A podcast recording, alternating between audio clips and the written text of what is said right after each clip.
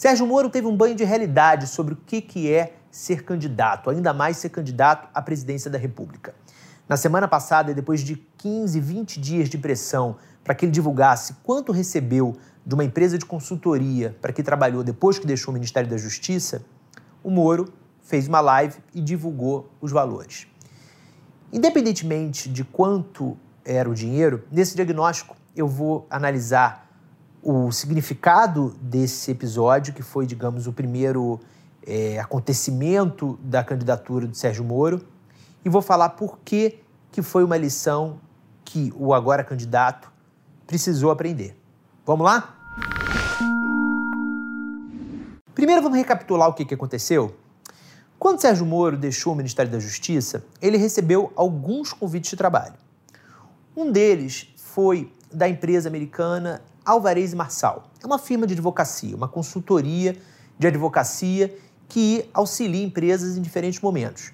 Em disputas societárias, em recuperação judicial, ou seja, quando a empresa precisa fazer, negociando com a justiça, uma recuperação para evitar uma falência, em diversos outros pontos. O Sérgio Moro foi contratado pelo braço da Alvarez Marçal, que cuidava de disputas, não era o que cuidava de recuperação judicial. E isso é um detalhe que é muito importante e ele vem, de, vem defendendo, batendo nessa tecla. Porque o braço de recuperação judicial, que tem uma atuação forte aqui no Brasil, tem, na operação brasileira, 78% de sua receita vindo de empresas que quase faliram com a Lava Jato.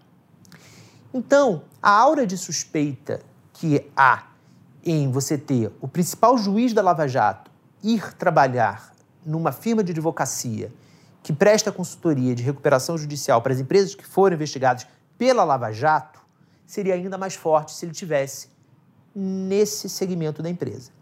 O Moro aprendeu aquela lição de que para a mulher de César não basta ser honesta, ela tem que parecer honesta, que é uma lição que todo dia um político, um homem público, devia, quando levantasse da cama, ficar ali reproduzindo, parecer honesto, parecer honesto, parecer honesto, e lembrar que tem que parecer honesto, não só ser honesto.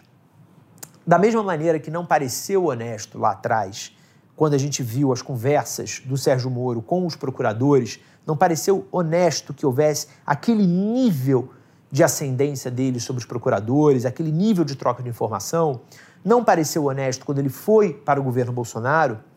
Também não pareceu honesto que ele vá trabalhar para a firma de advocacia que presta consultoria para as empresas que estão em recuperação judicial devido à operação que ele presidiu. Aquela operação acertadamente investigou as empresas e as empresas foram punidas, e isso é, é, o, é o, correto, é o que se esperava. Pode-se discutir se a, a, punição foi no grau correto, se poderia ter sido feito de um jeito ou de outro, mas crimes foram cometidos, crimes foram comprovados e elas foram punidas. Agora, é muito difícil explicar para o camarada que está ali no ponto de ônibus que parece honesto o Sérgio Moro sair do governo Bolsonaro, que já é uma coisa que era difícil de explicar, ele está ali, para trabalhar numa empresa que tem esse grau de envolvimento com outras empresas que foram condenadas pela Lava Jato. O Sérgio Moro aprendeu que ele é vidraça mais do que nunca agora. Ele já tinha degustado um pouco isso e não tinha gostado de ser vidraça no governo Bolsonaro.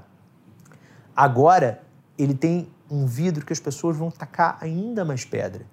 Daqui até outubro, esse tipo de episódio vai se repetir. E o Moro, talvez agora, tenha aprendido a lidar.